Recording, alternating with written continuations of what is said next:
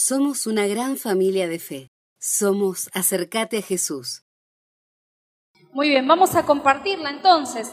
Voy a leer el capítulo, el capítulo 26 de Génesis, el versículo 12 en la nueva traducción viviente. Y el versículo 13 lo voy a leer en Reina Valera 1909, que es una versión más antigua de la Biblia, que me gustó este versículo en esa versión porque connota mucho mejor el significado de las palabras que, dice Dios, que estaba hablando Dios acerca de, de la vida de Isaac. Entonces, comenzando allí por el capítulo 26, versículo 12, dice, cuando Isaac sembró los, sus cultivos ese año, cosechó cien veces más grano del que había plantado porque el Señor lo bendijo. Y en Génesis 26.13, en el Reina Valera 1909, dice, y el varón se engrandeció y fue adelantando y engrandeciéndose hasta hacerse muy poderoso. Hasta acá nomás, esos dos versículos vamos a leer, pero voy a contarte un poquito el contexto de lo que estaba pasando en la vida de Isaac en ese momento. Dice la palabra y nos cuenta que había un gran hambre que azotó la tierra.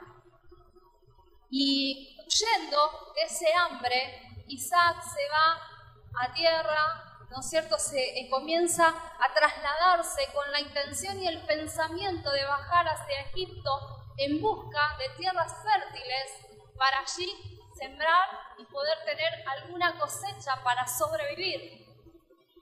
Sin embargo, Dios habla a la vida de, Isaac y le dice, no desciendas a Egipto, sino que quédate y establecete en este lugar y vive entre ellos, porque yo te voy a bendecir en este lugar.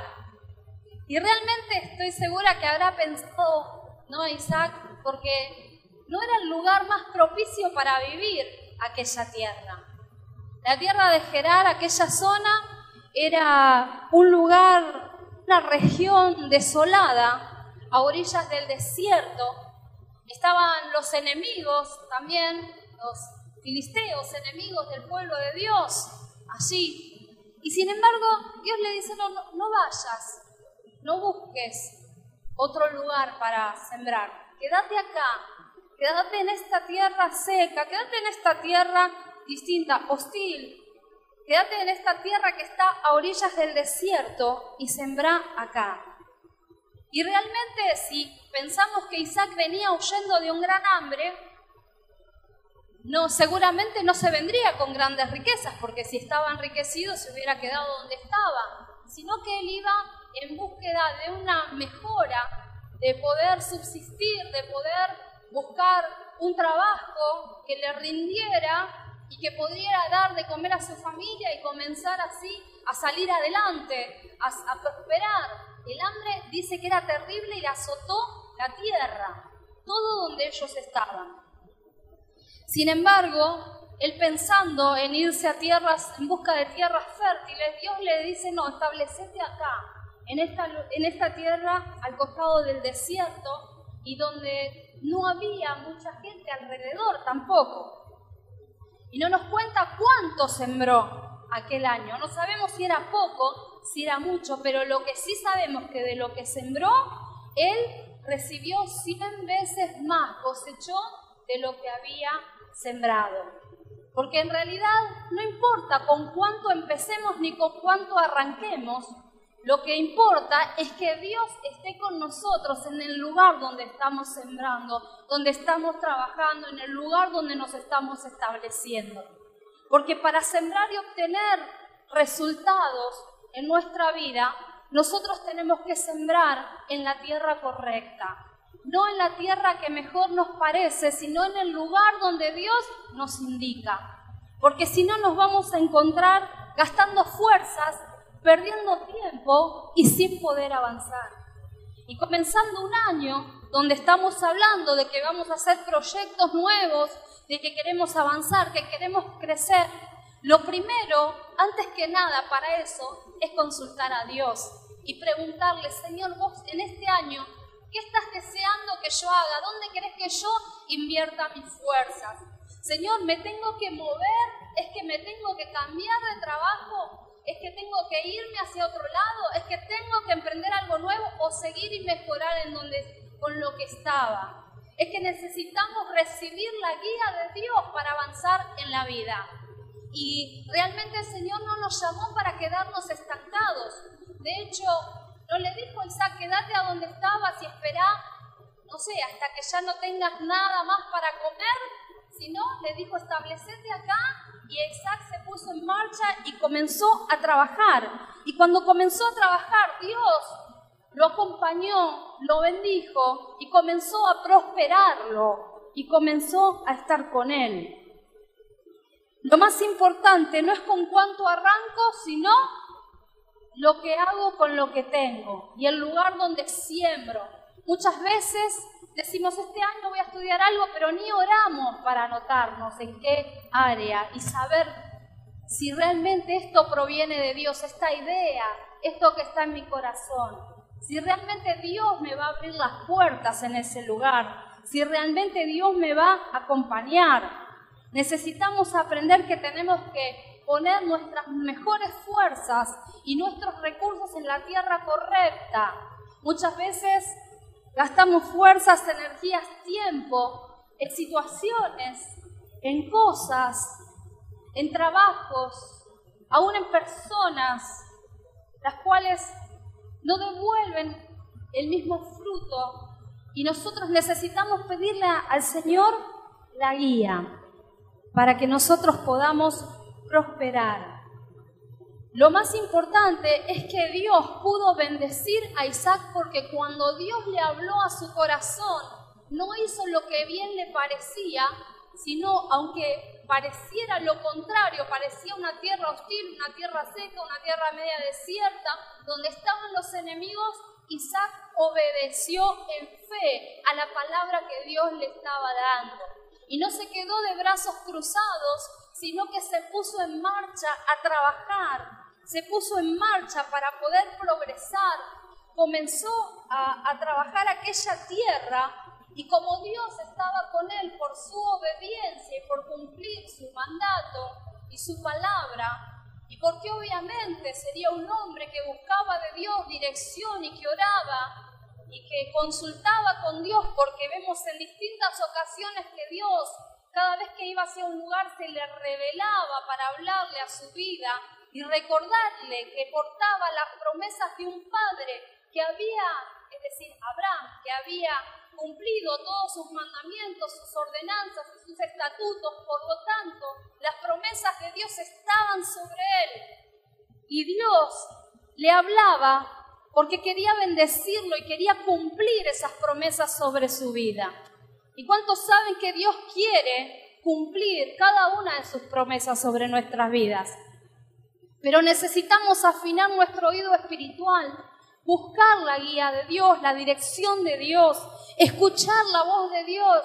Y no lo voy a hacer si yo no busco en la intimidad, en oración, si yo no busco en la palabra de Dios, si yo no, no busco, no tengo comunión, relación con Dios. Porque Dios no habla solo.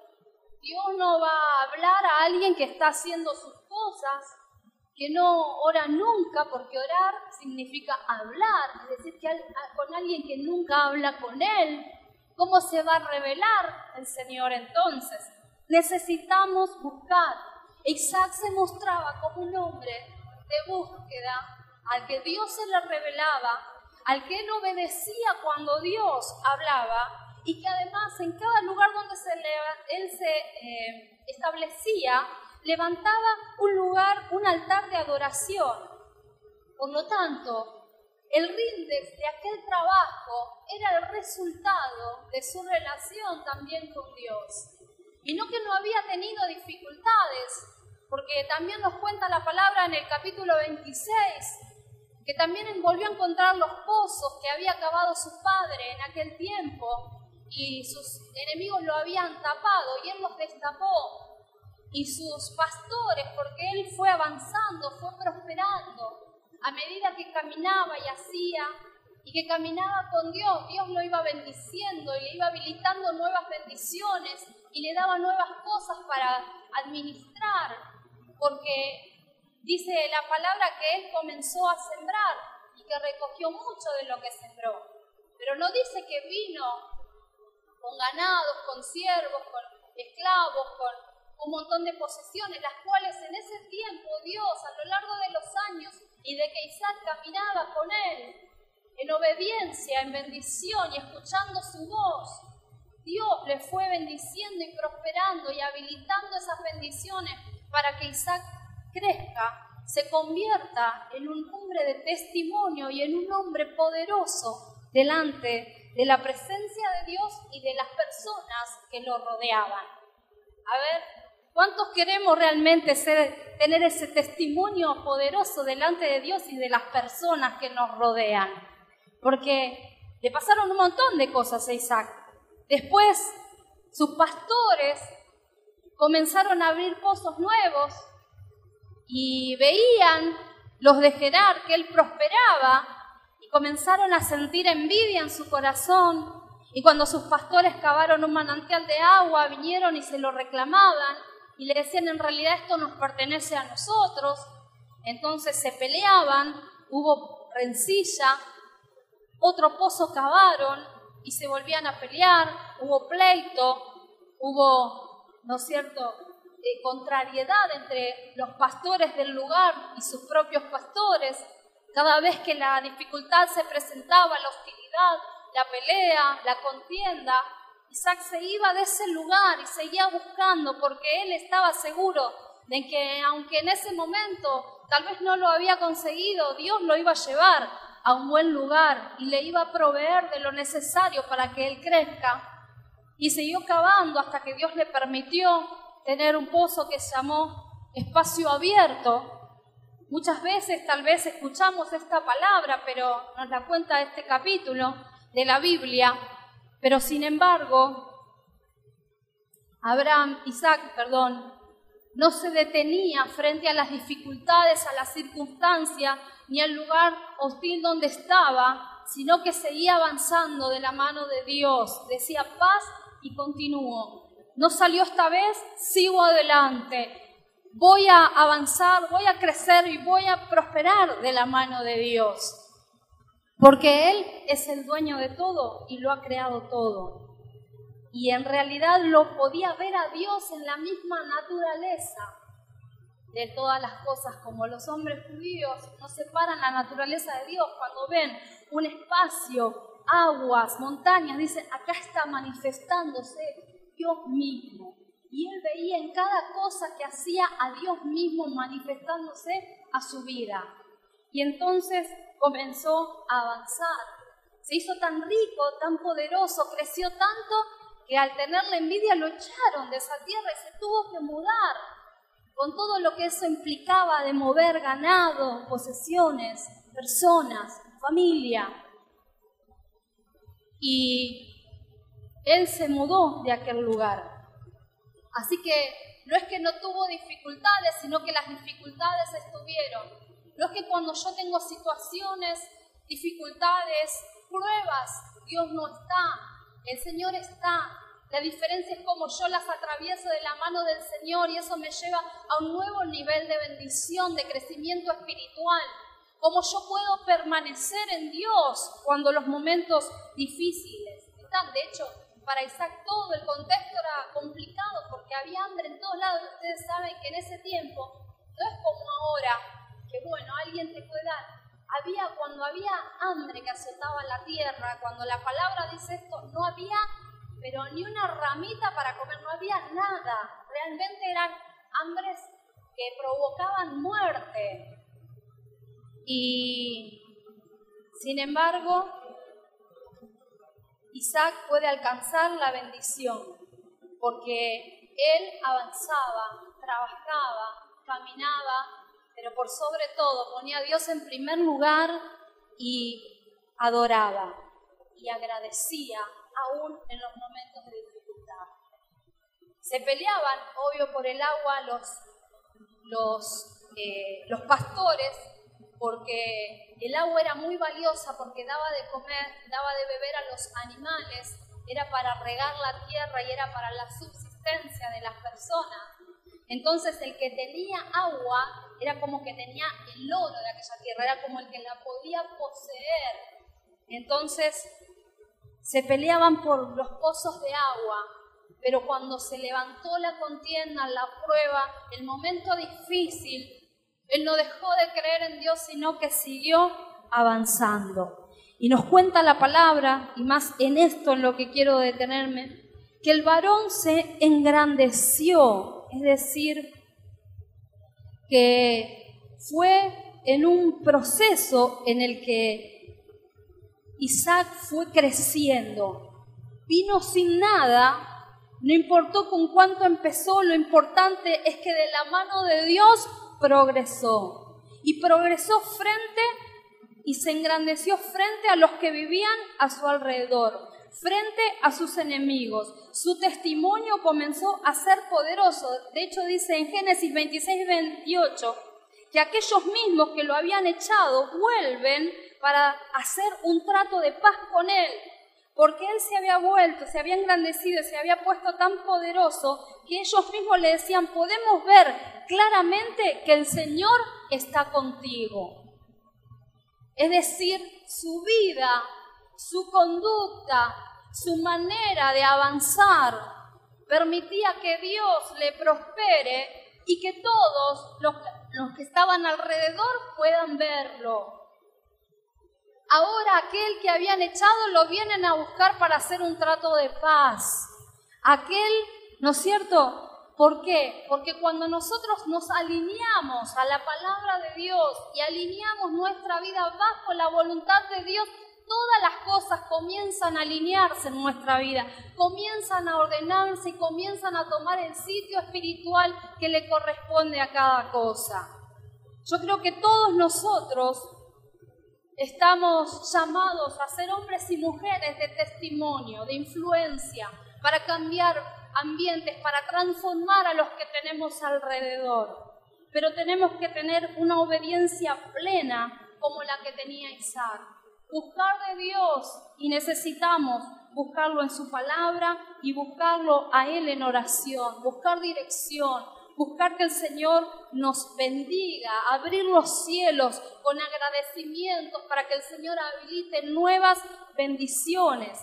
En Deuteronomio 26 dice, perdón, 28.2 dice, y todas estas bendiciones vendrán sobre ti y te alcanzarán si obedecieres estatutos y mandatos del Señor tu Dios. Y vieron cuando viene alguien de visita y por ahí se olvidó alguien en tu casa y ya va como a 20, 30 o a media metros o a media cuadra y vos vas corriendo para alcanzarle lo que se olvidó, lo alcanzás porque ya empezó a transitar, empezó a caminar.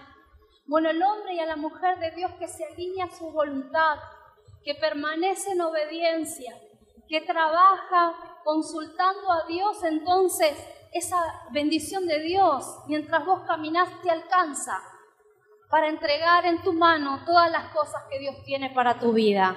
Amén. Y a mí, no sé a vos, pero a mí me infunde aliento que el Señor obre así en nuestras vidas. Entonces Abraham llegó a esa tierra seca, hostil y media desierta y sembró en ese lugar. Porque Dios le dijo, quédate acá y sembra acá. No te muevas de este lugar. Busca una tierra y comenzó a sembrarla. Y entonces él se puso en marcha y trabajó. Y como decíamos al principio que este año 2020 tiene que ser mejor que el 2019, porque vos y yo tenemos que poner en marcha. Hay algo que en este 2020 vos y yo tenemos que hacer de la mano del Señor. Es que tenemos que orar, que clamar y pedirle dirección al Señor para ver dónde Él quiere que nos movamos y en qué tierra quiere que sembremos. Y seguramente en las diferentes áreas de nuestra vida, el Señor va a tener cosas que vos tenés que sembrar para poder recibir ese fruto. Y cuando lo hacemos de la mano de Dios, alineados a la voluntad de Dios, el rindex es diferente a que cuando lo hacemos porque nos parece o porque nos gusta o porque miramos por la vista humana. sino que realmente Dios comienza a bendecir y nuestro trabajo comienza a rendir al ciento por uno.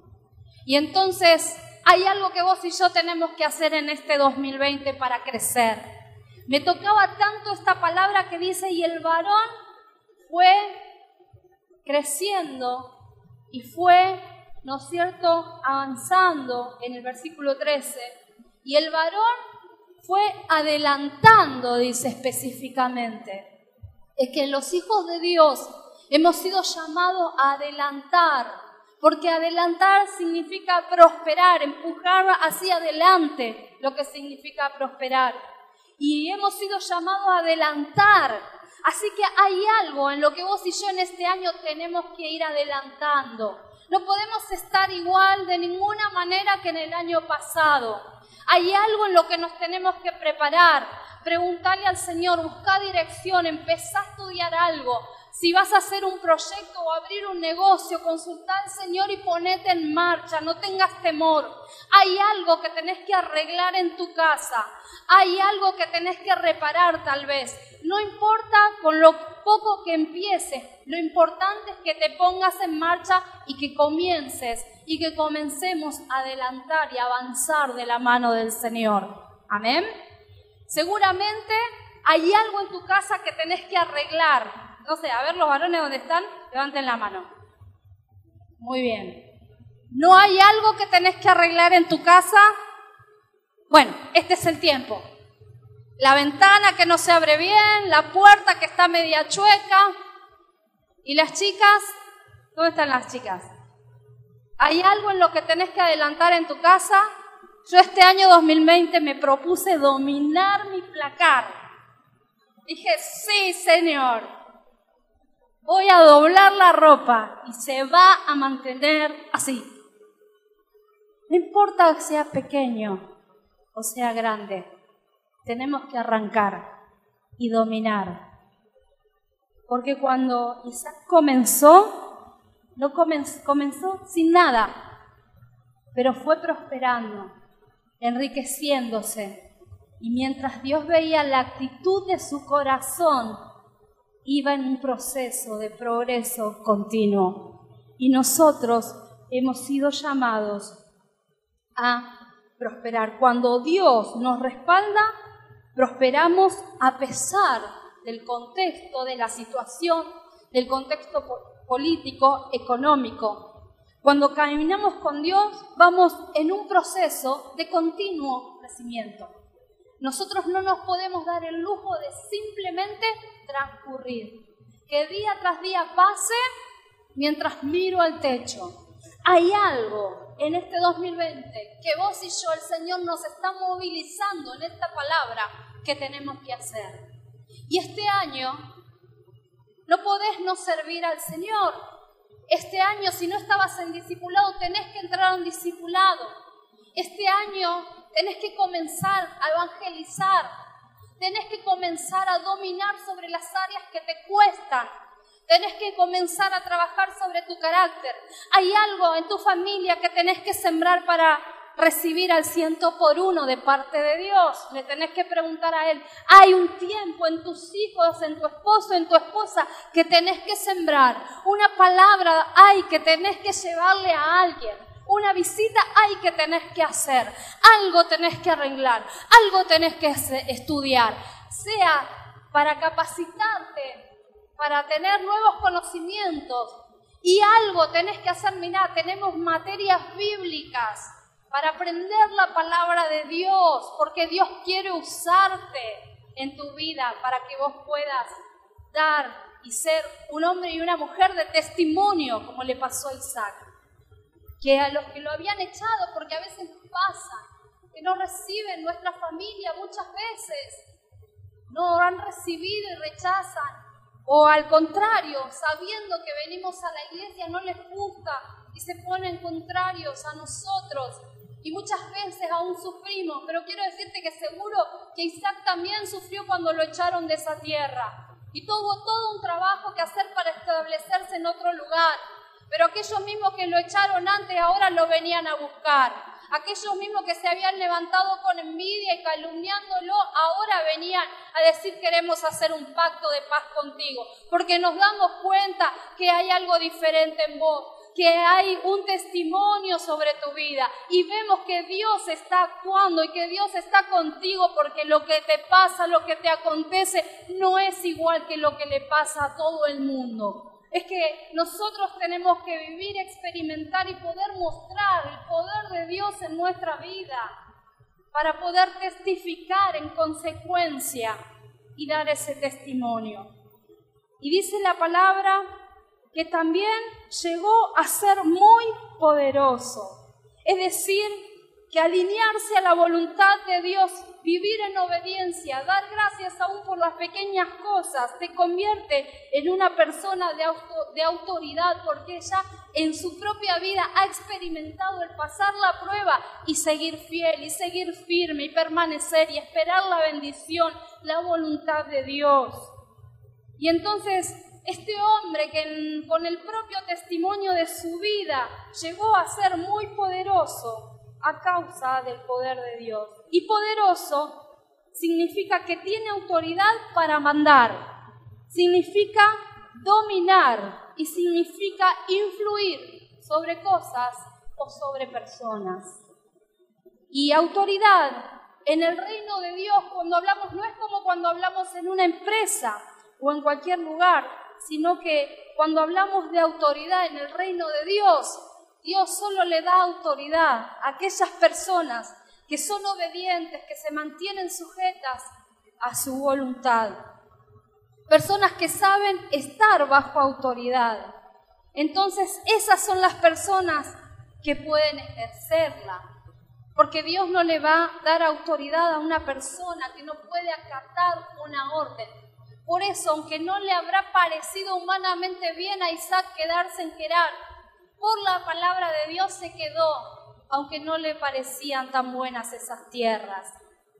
Entonces, cuando nosotros podemos, tenemos que quedarnos en determinados lugares, pasar pruebas, pasar tiempos de desierto. No te rebeles contra Dios, no te rebeles contra el pastor, el líder, la iglesia o contra la vida. Más bien, pedile guía a Dios, mantenete firme, sujeto, no te ofendas con Dios y le dejes de hablar, ni dejes de orar, sino por el contrario, ponete bajo su mano poderosa y el Señor te va a dar autoridad sobre todas las cosas. Lo que le daba autoridad a Isaac era su transitar de la mano de Dios. Vino el rey mismo a hacer pacto con él. No mandó a un escuadrón, lo mandó a un vocero, vino el rey mismo, porque la autoridad habilita sobre nuestras vidas que cosas nuevas comiencen a moverse, relaciones nuevas, contactos nuevos, puertas nuevas. Y cada vez que yo me afino más en el oír la voz de Dios, más puedo avanzar y Dios más autoridad me va a dar. Y no es autoridad sobre, como dije recién, una empresa, sino autoridad espiritual en mi caminar y en mi transitar cotidiano. Y eso se siente en todos los lugares a donde vos vas y te parás. Sea en tu trabajo, adentro de tu familia, en tu familia extendida, entre tus amigos, todo se sujeta. ¿Saben? Yo lo veo tan simple en un, testimonio muy pequeño. En mi casa nunca yo le dije a una persona, en esta casa no se fuma o en esta casa, no sé, no se dicen malas palabras. Muchas personas de mi familia fuman. Jamás nadie se atrevió a prender un cigarrillo en mi casa, adentro de mi casa, ni adelante mío, ni de mi familia. Nunca nadie les dijo nada. Vienen los compañeros de mi hijo, todos los niños que no conocen, los papás que no conocen al Señor, nosotros también, pero vamos a decir que no, no tienen los principios espirituales, saben que dicen un montón de palabras, de groserías. Van a mi casa y no sé, y saben que damos a gracias a Dios por los alimentos y no dicen malas palabras. No porque yo le diga, acá en esta casa está prohibido decir las malas palabras. Es que hay algo en la autoridad espiritual que provoca que las cosas del contexto se sujeten. Se sujeten solas a la voluntad de Dios. Y nosotros tenemos que ver eso y cómo estamos caminando y qué se está moviendo a nuestro alrededor. Y si en algo tenemos que ajustarnos porque Isaac se equivocó, ya de por sí entró en esa tierra mintiéndole al rey. Se equivocó. Pero aún así de imperfecto, Dios lo usó y lo bendijo igual. Porque se daba cuenta y se arrepentía y volvía al Padre una y otra y otra y otra vez. ¿Saben qué significa dominar? Dominar es tener el poder, la autoridad y la fuerza sobre algo o alguien, es decir, sobre las cosas, sobre las situaciones y sobre las personas. No hay nada más poderoso que una palabra dicha con autoridad. Y la autoridad me la da el sustento de mi vida espiritual, de mi experiencia de vida transitada de la mano de Dios cuando he podido dominar las situaciones de la mano de Dios y cuando soy una persona igual que Cristo, un pacificador, una pacificadora, una, mujer que a pesar de la prueba, a pesar del rechazo, puede seguir avanzando y confiando en Dios, porque Jesús mismo padeció todas estas cosas antes de pasar por la cruz, pero no se fijó en el oprobio que estaba sufriendo, pensando en el premio que iba a recibir después de la prueba. Entonces, tenemos que mirar al Señor y hacer como Él hizo. Y también dice que la persona que se hace poderosa dice que ejerce influencia.